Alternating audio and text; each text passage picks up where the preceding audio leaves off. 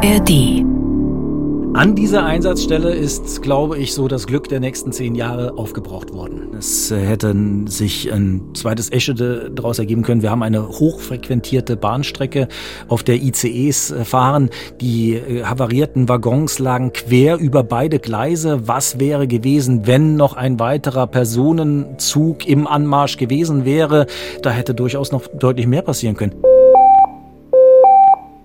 Hier ist mein Einsatz, der Feuerwehr-Podcast von NDR Niedersachsen und der Walsroder Zeitung.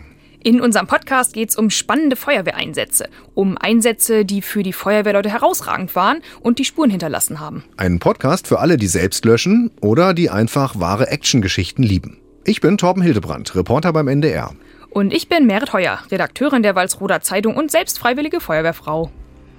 Heute geht es um einen Einsatz, der viele, viele Feuerwehrleute aus mehreren Bundesländern über Tage auf Trab gehalten hat und der tatsächlich auch ganz anders hätte ausgehen können. Hm, das hätte richtig schief laufen können. Ein Güterzug hat Kesselwagen mit Propangas geladen und dieser Zug fährt mit dieser gefährlichen Ladung auf einen anderen Zug auf, mitten auf der wichtigen Bahnstrecke Hannover-Berlin, mitten in der Nacht. Und die Freiwillige Feuerwehr ist gefordert. Eine ziemlich explosive Kiste. Ja, dann legen wir los. Wir begrüßen unseren Gast für heute. Wir haben nämlich Sven Meyer aus Leiferde da. Hallo Sven. Moin zusammen. Moin. Und wir wollen heute über deinen Einsatz, über einen ganz besonderen Einsatz reden, über einen Zugunfall bei Leiferde. Warum war das dein Einsatz? Es ist sicherlich ein nicht alltäglicher Einsatz gewesen. Die meisten Feuerwehreinsätze, die wir so hier im ländlichen Raum fahren, die beschränken sich dann doch auf einen recht überschaubaren Zeitraum, vielleicht ein, zwei Stunden, wenn du einen längeren Einsatz hast oder vielleicht sogar mal auch einen, einen Waldbrand oder so, dann geht das Ganze mal einen halben Tag äh, oder auch über die Nacht hinweg. Aber ein Einsatz, der dann doch acht Tage andauert, bei dem du nicht alleine mit deiner Feuerwehr, sondern auf eine Vielzahl weiterer Kräfte angewiesen bist, das ist doch schon äh, eine Besonderheit und auch etwas, das man wahrscheinlich nur einmal im Feuerwehrleben erleben kann. Und wir reden über einen Zugunfall. Wir reden über einen Zugunfall, etwas, das du auf der Landesfeuerwehrschule, äh, Niedersächsische Akademie für Brand- und Katastrophenschutz so am Rande vielleicht mal mitbekommst, wo du eigentlich auch schon bei den Lehrgängen immer so denkst, naja, okay, es ist, ist die Lage, die machst du jetzt hier mal und das wirst du dann nicht erleben, aber die ist dann tatsächlich im November 2022 bittere Realität geworden. Wir sind im November 2022, Leiferde, ein äh, kleiner netter Ort. Mit viereinhalbtausend Einwohnern? Mit viereinhalbtausend Einwohnern an der Bahnstrecke Hannover-Berlin. Erinnerst du dich noch an die Alarmierung? Wir arbeiten hier mit Buchstaben-Zahlencodes bei uns in der Feuerwehr und da hatten wir dann ein H3Y. Das H steht für Hilfeleistungseinsatz, das 3 ist die Stufe, 3 von 4 und Y bedeutet dann immer noch mit Menschenleben in Gefahr. Und dann kam noch die Erklärung mit dazu, zwei Güterzüge zusammengestoßen auf der Bahnstrecke zwischen äh, Leiferde und Meinersen. Das ist Höhe, kleine Ortschaft. Dalldorf. Das war so die Erstalarmierung. Stufe 3 bedeutet dann bei uns immer schon nahezu die gesamte Samtgemeindefeuerwehr. Wir bestehen aus 13 Ortsfeuerwehren, so dass also hier wirklich ja auf die erstmal größtmöglichste Anzahl von Einsatzkräften zurückgegriffen wurde. Hast du, als der Alarm kam, schon gedacht, dass das so ein Riesending ist?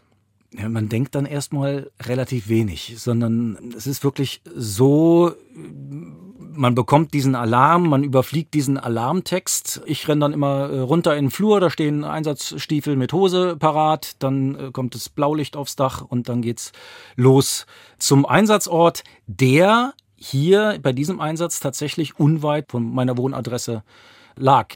Das klingt äh, wie so eine Zivi-Anfahrt im Krimi. Ähm, wo hast du denn das Blaulicht her?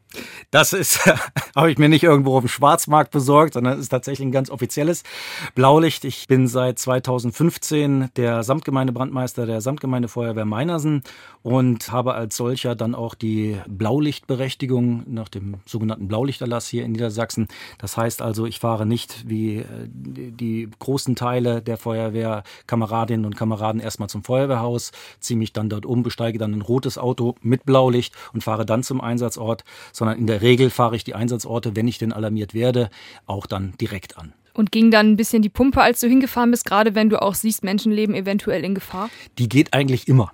Also das ist sowas, das äh, kriegt man auch. Ich habe jetzt ähm, meine Jetzt müsste ich ein bisschen kurz rechnen, aber es sind sicherlich schon über 30 Jahre Feuerwehrerfahrung rum. Und ähm, wenn der Alarm geht, dann hat man immer so eine gewisse ja, Grundaufregung, die muss einfach auch da sein.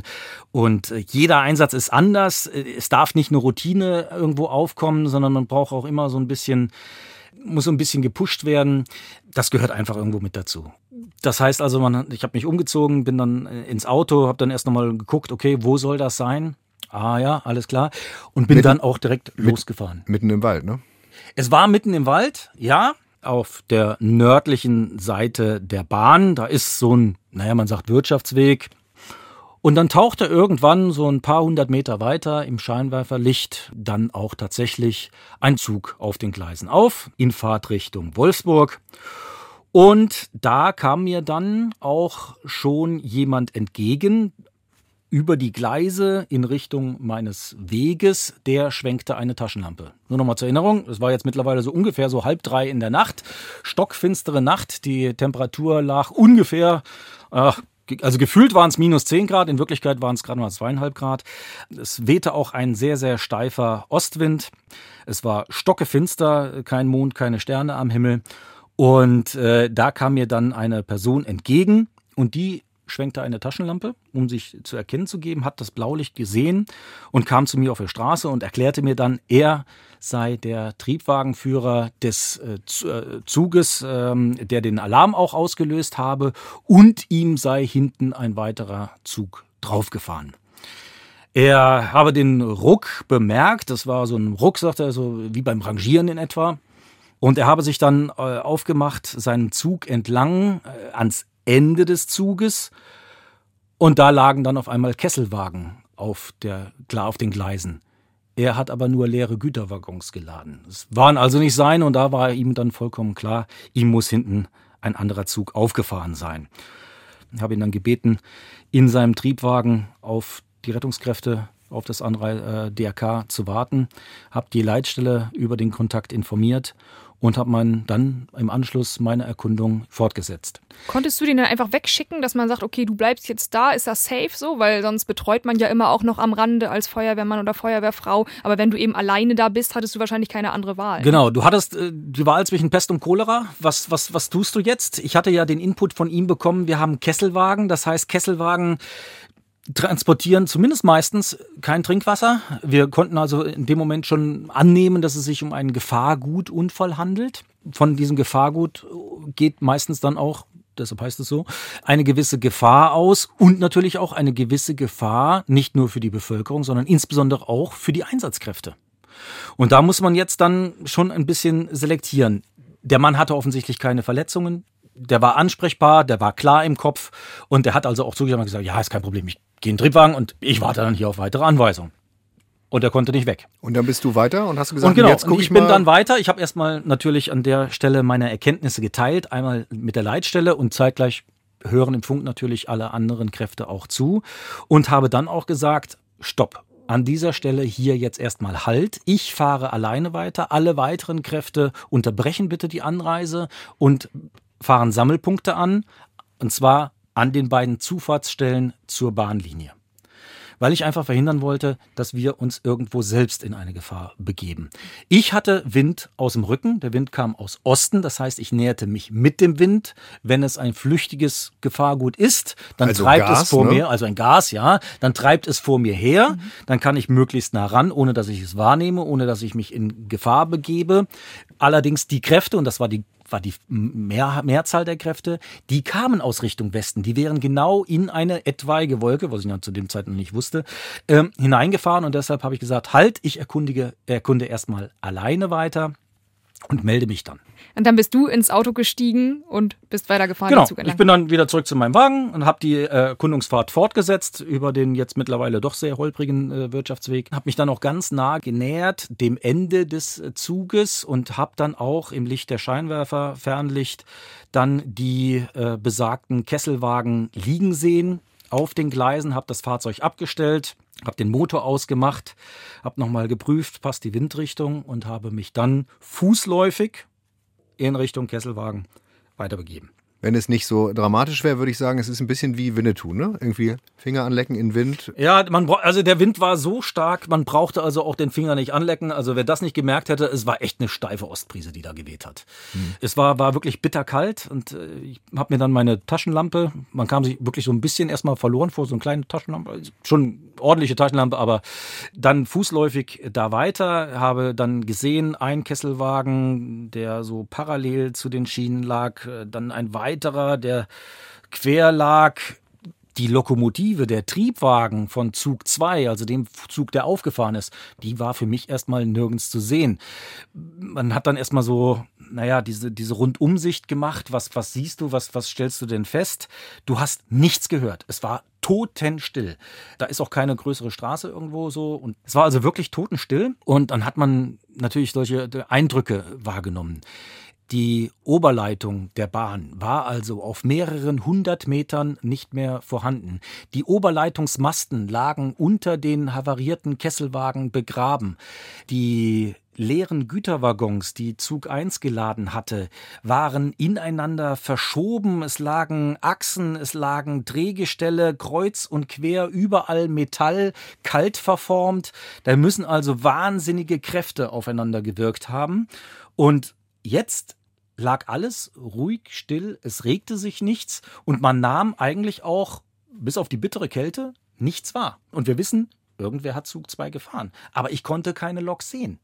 Und die lag auch nicht auf nördlicher Seite, die lag auf südlicher Seite. Ich konnte jetzt aber natürlich nicht einfach rübergehen, denn die Oberleitung war zwar auf mehreren hundert Metern abgerissen und lag auf dem Boden, war also quasi zwangsgeerdet, aber wir wissen auch, es gibt solche Dinge wie Spannungstrichter ja, und wir reden hier natürlich auch über ein paar tausend Kilovolt, also über tausend Kilovolt Bahnstrom. Der ist nicht so verschwunden, wenn die auf der Erde liegt, sondern der geht erstmal ins Erdreich, bildet einen Spannungstrichter äh, und das darf erstmal nicht betreten werden. Und äh, wir konnten natürlich auch nicht wissen, wie lange ist dieser Unfall jetzt her?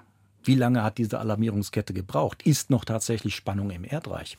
Da konnte ich also erstmal nur durchgeben, auf der nördlichen Seite keine Lokomotive zu finden. Ich sehe die haverierten äh, Waggons da liegen, habe mich dann weiter den äh, Waggons genähert und dann kam so der Moment, wo ich erstmal innerlich ein bisschen zusammengezuckt bin, weil dann hat es ja Gas gerochen.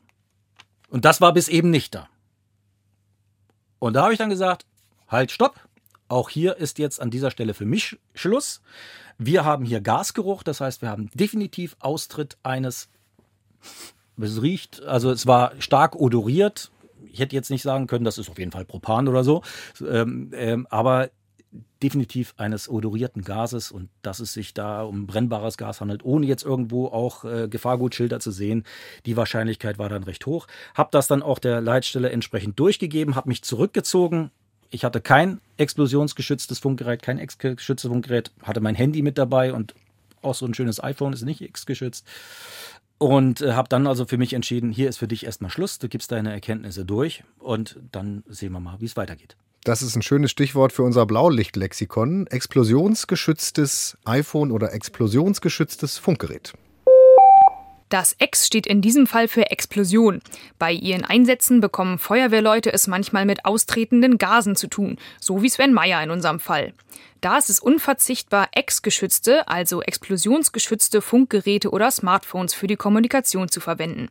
Die sind nämlich gasdicht und das bedeutet, dass kein entzündbares Gas von außen an elektrische Bauteile im Innern gelangen und damit eine Explosion auslösen kann was es nicht alles gibt. Und damit zurück an die Bahnstrecke. Ja, die Situation ist einfach super gespenstisch. Ich stelle mir vor, wie du da stehst und mit der Taschenlampe an diesen riesigen Wagen, die einem ja dann noch größer vorkommen, wie auf so einem Trümmerfeld stehst. Es ist dunkel, es ist still, aber in dem Moment, als du das Gas gerochen hast, hat das da irgendwo gezischelt? Wusstest du, wo das herkommt? Konntest du das irgendwie orten? Nein, also man hat es nachher im weiteren Verlauf, im äh, Verlauf der weiteren Erkundung, konnte man tatsächlich dieses Gas zischen hören. Und das war auch noch nicht mal so ganz leise. Aber ich habe es erst gerochen und dann gingen sofort die Alarmlämpchen an und haben gesagt, ja, hier ist was, das gefällt dir nicht, sieh zu, dass du da rauskommst. Sodass also da der Eindruck des Riechens erstmal vollkommen ausgereicht hat äh, um dann die weiteren Maßnahmen im Prinzip einzuleiten. Ich habe nämlich dann gesagt, okay, wir wissen jetzt, was wir hier haben. Wir müssen erstmal Kräfte noch auf die andere Seite bringen. Wir müssen auf der Südseite erkunden. Das kann ich erstmal nicht tun. Da waren dann, das wusste ich zu dem Zeitpunkt allerdings äh, nicht, mein äh, Stellvertreter mit einer weiteren Feuerwehrkraft bereits auf dem Weg nicht auf direktem Weg, sondern der hat das auch natürlich mitbekommen äh, mit der Gaswolke. Die haben sich dann nicht aus westlicher Richtung, sondern tatsächlich aus südlicher Richtung über einen anderen Wirtschaftsweg ihren Weg zur Bahnlinie gebahnt, haben das Fahrzeug sicherheitshalber auch in einem gebührigen Abstand äh, stehen lassen und sind dann wirklich nachts, Viertel vor drei, zu Fuß, nicht auf dem Weg, sondern einfach mit Taschenlampe durch den Wald durch in die Richtung, wo sie vermutet haben, dass die Lok lag. Hast du da schon an irgendeiner Stelle gedacht, verdammt, das könnte mir hier alles um die Ohren fliegen? Nee, noch nicht. Warum nicht? so weit waren wir noch nicht. Also man hat jetzt erstmal natürlich die, die nächsten Schritte versucht einzuleiten. Wieder zurück auf diesen roten Faden. Was muss, muss gemacht werden? Äh, was kannst du selber machen? Wozu brauchst du andere Leute? Wir hatten das Gas, wo, wir nicht, wo, wo ich nicht wusste, wie viel ist das? Äh, wo kommt's her? Wie gefährlich ist das? Wir brauchen also jemanden, der das kann. Dafür gibt's Gasmessgeräte, Gasspürgeräte. Davon haben wir tatsächlich äh, in einer Feuerwehr eins. Also habe ich gesagt, gesagt, schick mir mal bitte äh, die Feuerwehr Hillerse mit Gasmessgerät hier nach vorne. Wir hatten eine natürlich eine Gefahr, dass sich irgendetwas entzündet kann dort, brennen kann. Auch so eine Lok, die mit Strom angetrieben wird, hat so ein paar tausend Liter Trafoöl zum Beispiel mit drin, auch andere Öle, die brennen können.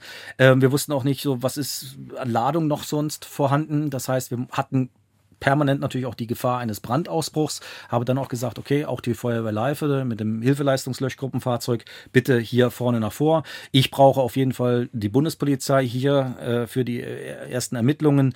Ich brauche das äh, DRK hier vorne vor Ort, weil irgendwo muss da noch ein Lokführer sein. Und ganz, ganz wichtig, ähm, ich brauche auch den Notfallmanager der Deutschen Bahn der kann mir überhaupt sagen, wie weit können wir hier ran, welche Maßnahmen sind bahnseitig schon eingeleitet, ähm, können wir die Gleise jetzt betreten, ja oder nein. Wie erreicht man denn den Notfallmanager der Deutschen Bahn nachts um drei? Hast du da eine Durchwahl? Äh, ich habe tatsächlich seine Telefonnummer, weil ich in der Vergangenheit schon des Öfteren mit ihm zu tun hatte. Sonst, Aber, hängt, sonst hängt man bei der Deutschen Bahn ja eher in Hotlines. Ne? Nein, der hat, der hat keine Hotline, der ist 24-7 äh, im Einsatz. Der hat auch äh, etliche freundliche Kollegen. Wenn er selber nicht greifbar ist, dann wird man dahin durchgestellt. Der war auch bereits alarmiert. Immer wenn es einen Zwischenfall, der auch nur annähernd irgendwie mit der Deutschen Bahn zusammenhängen könnte, immer wenn wir den haben, dann macht er sich auf den Weg. Auch der hat eine Blaulichtberechtigung auch der kommt zwar hier irgendwo aus der Hannoveraner Gegend, ist aber dann auch relativ zeitnah vor Ort. Und das war er auch. Diese Gaswolke und der Gasgeruch. Da habe ich so sofort den Eindruck, das hätte ja auch anders ausgehen können. An dem Punkt schon. Was wäre denn gewesen? Hätte, hätte Fahrradkette, aber was wäre denn gewesen, wenn dieser Unfall nicht irgendwo im Wald auf freier Strecke passiert wäre, sondern ein bisschen vorher im Bahnhof Leifert? An dieser Einsatzstelle ist, glaube ich, so das Glück der nächsten zehn Jahre aufgebraucht worden. Dieses hätte, hätte, Fahrradkette, es hätte wirklich ganz, ganz anders ausgehen können. Einmal den Punkt, den du gesagt hast, die, der Ort des Geschehens.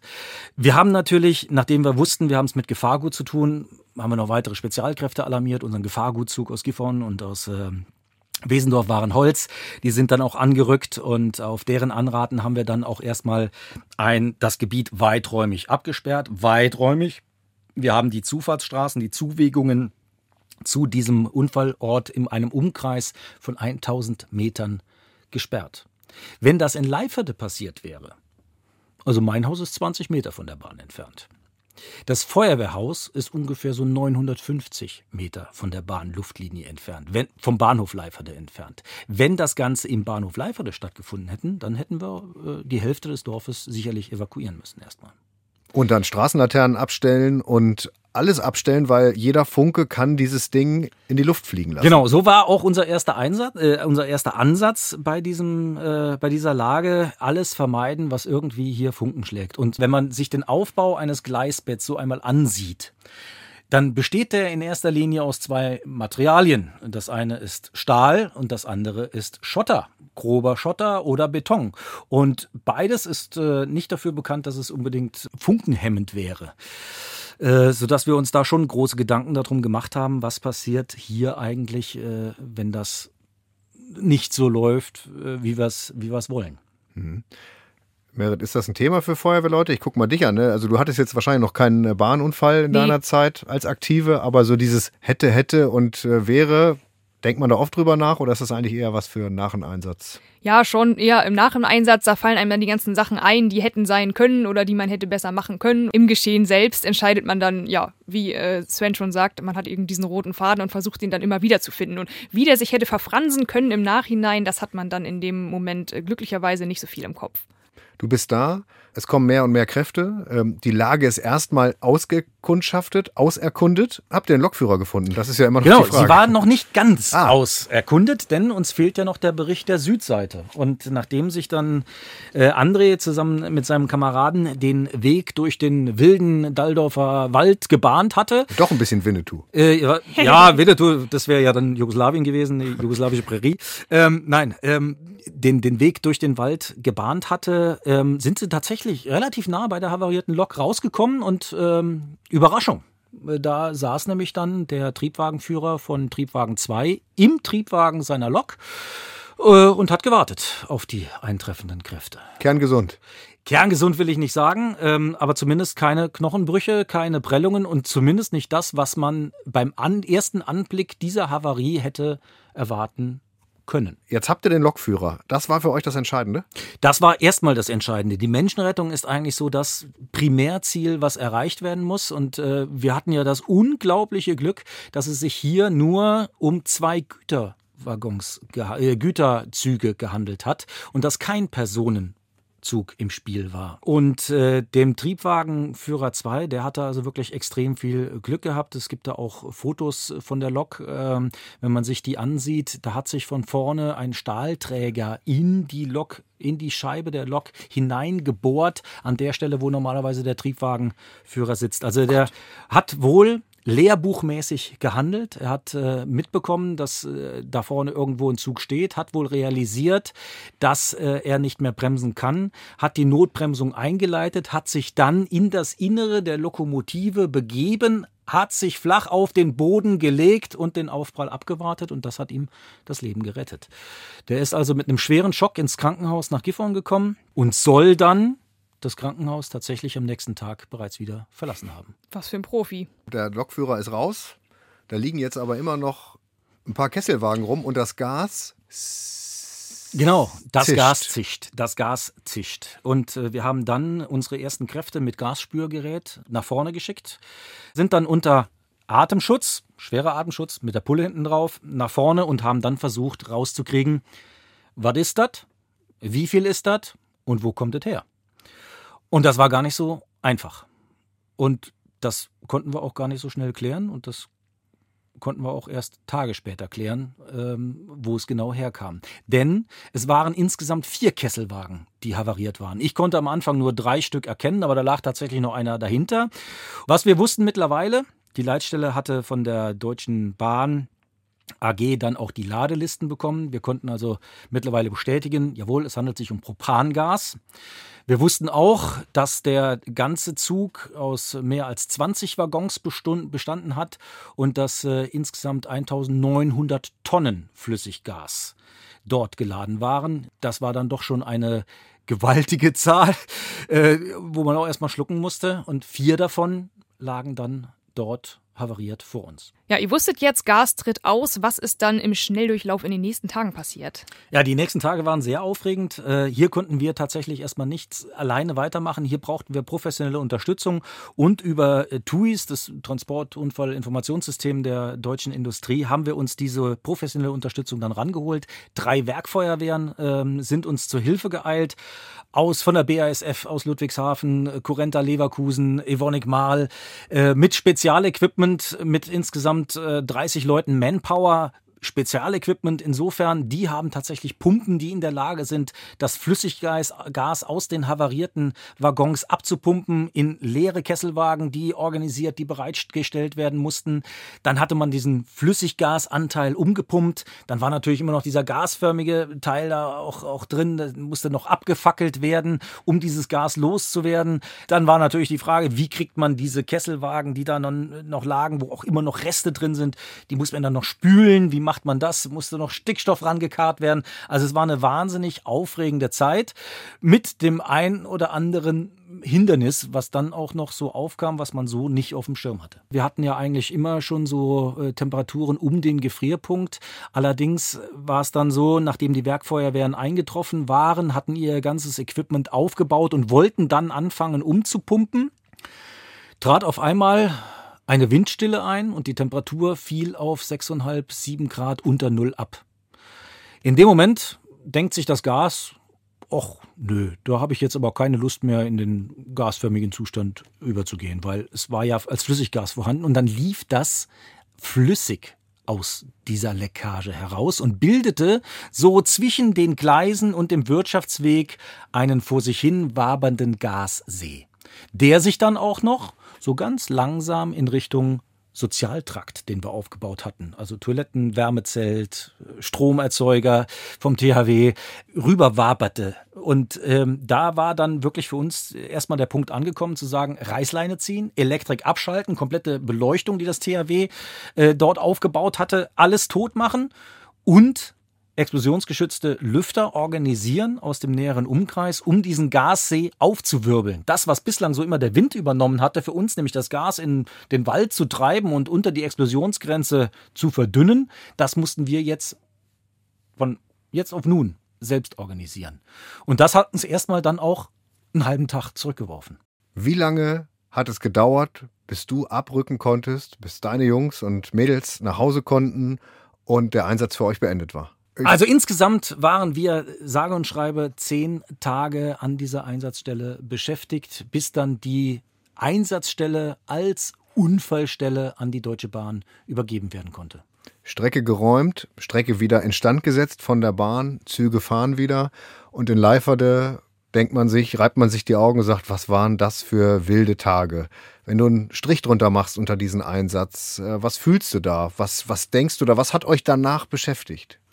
Ja, man war sehr froh, dass es doch so glimpflich abgelaufen ist. Also es, äh, wir haben dieses Spiel mit äh, Was wäre wenn, äh, haben wir ja schon ein paar Mal, mal durchgespielt. Und es hätte uns tatsächlich deutlich schlimmer treffen können. Es hätten sich ein zweites Eche daraus ergeben können. Wir haben eine hochfrequentierte Bahnstrecke, auf der ICEs äh, fahren. Die äh, havarierten Waggons lagen quer über beide Gleise. Was wäre gewesen, wenn noch ein weiterer Personenzug im Anmarsch gewesen wäre? Der, es ist ja auch nicht so, ähm, wenn jetzt die Oberleitung der Strom weg ist, dass der dann innerhalb von zehn Metern steht, sondern so ein ICE bei voller Geschwindigkeit, der rollt auch schon mal so einen Kilometer weiter. Das heißt also, ja, da war kein Strom mehr drauf ähm, nach dem Unfall, aber da hätte durchaus noch deutlich mehr passieren können. Es war im Winter. Was, wenn das Ganze im Sommer stattfand? Wir hatten parallel teilweise drei große Fackeln. Riesendinger, die man so von den Ölbohrfeldern so kennt, so ähm, äh, um dieses Flüssiggas äh, abzufackeln. Die hatten wir mitten im Wald stehen, mitten im Kiefernwald. Und äh, das ging, weil es war Winter. Was wäre gewesen, wenn wir Hochsommer gehabt hätten? Wir hätten diese Fackeln so gar nicht schützen können.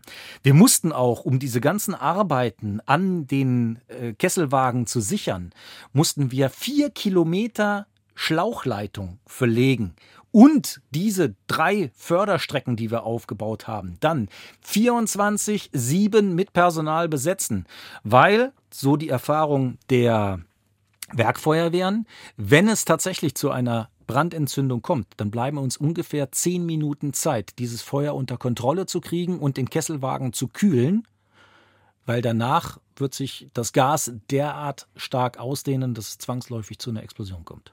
Was uns jetzt noch fehlt, ist die Ursache, Sven. Wie kam es denn dazu? Weiß man das?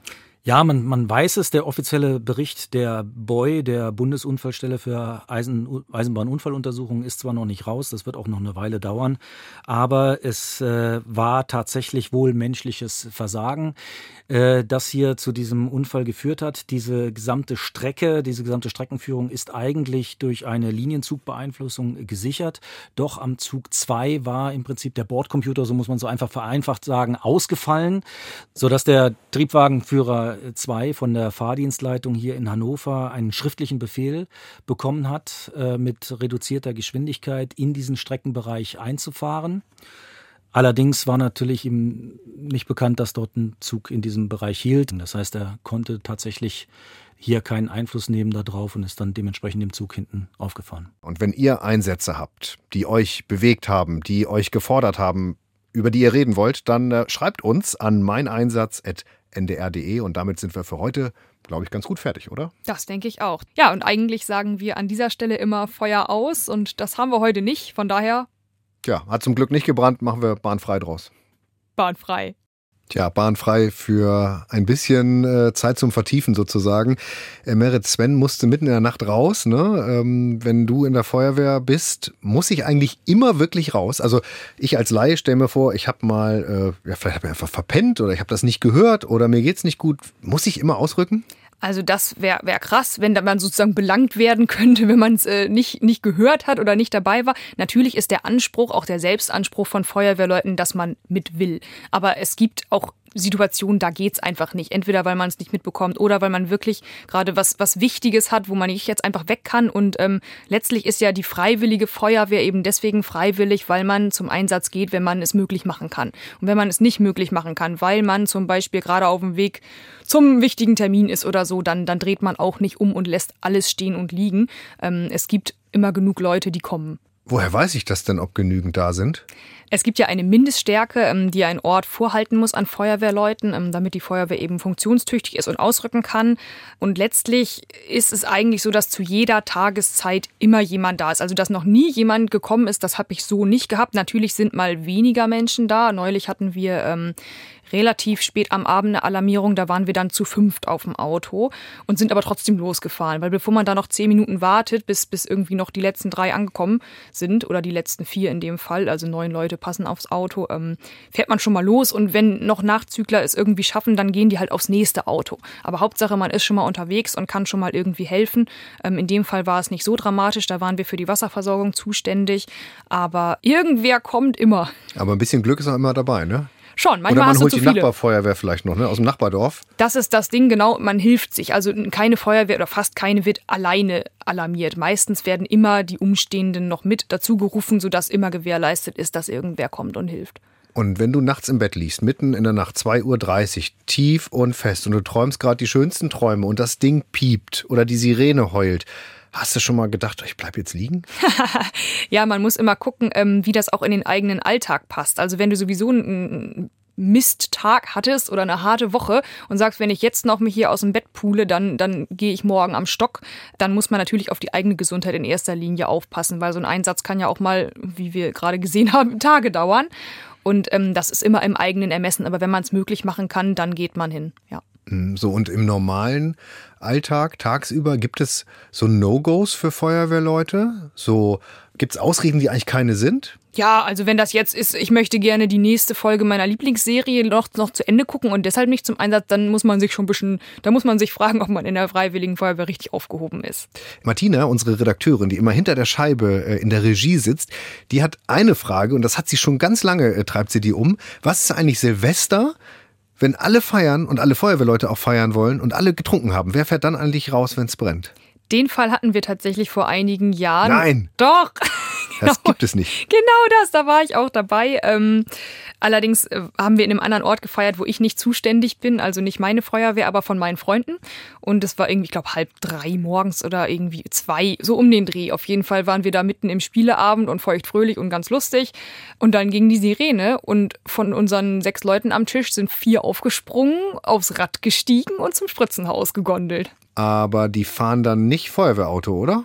Genau, also betrunken Feuerwehrauto fahren geht nicht, auf keinen Fall. Und es geht auch niemand irgendwie voll stramm in den Einsatz. Das auf keinen Fall. Nee, nee. Das Ding ist, wenn die nicht fahren, dann fährt keiner. Also. Das heißt, im Zweifel, ich sag's jetzt mal so, fahre ich auch ein bisschen angedüdelt zum Einsatz, um zu helfen. Besser als wenn gar keiner kommt? da ist es dann auch wieder so ein bisschen sich selbst einschätzen oder der Ortsbrandmeister guckt auch mal, du Junge, du bist ein bisschen zu voll, äh, bleib mal zu Hause. Aber ähm, wenn das irgendwie der geistige Zustand zulässt, dann machst du natürlich die Aufgaben, die du dann übernehmen kannst. Ne? Da äh, setzt sich dann jetzt keiner den Hut für alles auf, aber ein paar Tätigkeiten gibt's immer, die du lieber machst, statt dass die dann weggelassen werden. Ne? Also ob man jetzt mit zwei Bier noch löschen kann oder äh, mithelfen kann bei dem gesamten Einsatz, das ist dann immer eine Ermessensfrage. Aber es geht niemand unter krassem Alkoholeinfluss in den Feuerwehreinsatz. Apropos, äh, weißt du schon, wie du Silvester feierst? Oh, die Frage kommt immer viel zu früh im Jahr. Was machst du? Weiß ich auch noch nicht. Ah, Aber ich gucke jetzt schnell auf die nächste Folge, schnell rüber gerettet. Ja. Ähm, was haben wir denn da eigentlich als nächstes bei uns? Tiere! Das war's. Wir haben ein Tier-Special und wir klären so ein paar ganz wichtige Fragen. Zum Beispiel, warum die Feuerwehr einen Kran braucht, um ein Pferd zu retten. Oder? und was kostet eigentlich, die Katze auf dem Baum zu retten? Oder ein Eichhörnchen aus Celle haben wir auch dabei. Das ist nämlich um die Welt gegangen. Ganz wichtiges Foto. Armes Tierchen. Will nicht zu viel verraten, aber es steckte in der Klemme sozusagen. Ne? Buchstäblich, ja. Diese schönen Tiergeschichten und bestimmt mit Happy End, die gibt's in der nächsten Folge von Mein Einsatz, der NDR Feuerwehr Podcast. Für alle, die selbst in der Feuerwehr sind oder gerne hinter die Kulissen des Feuerwehralltags gucken wollen. Alle zwei Wochen in der ARD Audiothek. Und apropos Tiere, da können wir auch den Podcast Wie die Tiere von den Kolleginnen und Kollegen von Bremen 2 empfehlen. Tiere saufen, Tiere lieben, Tiere scheitern und rappeln sich wieder auf, Tiere kommen in die Pubertät, adoptieren Kinder, gehen auf Reisen. Sie sind auch Hochleistungssportler, sie sind treu und tolerant. Also wie ähnlich sind sich Mensch und Tier? Diese Frage beantworten Biologe Dr. Mario Ludwig und Journalist Daniel Kähler in dem Podcast. Einfach mal reinhören. Oh, und ich mache jetzt den Sittich. Na, dann sag ich Ciao, Miau.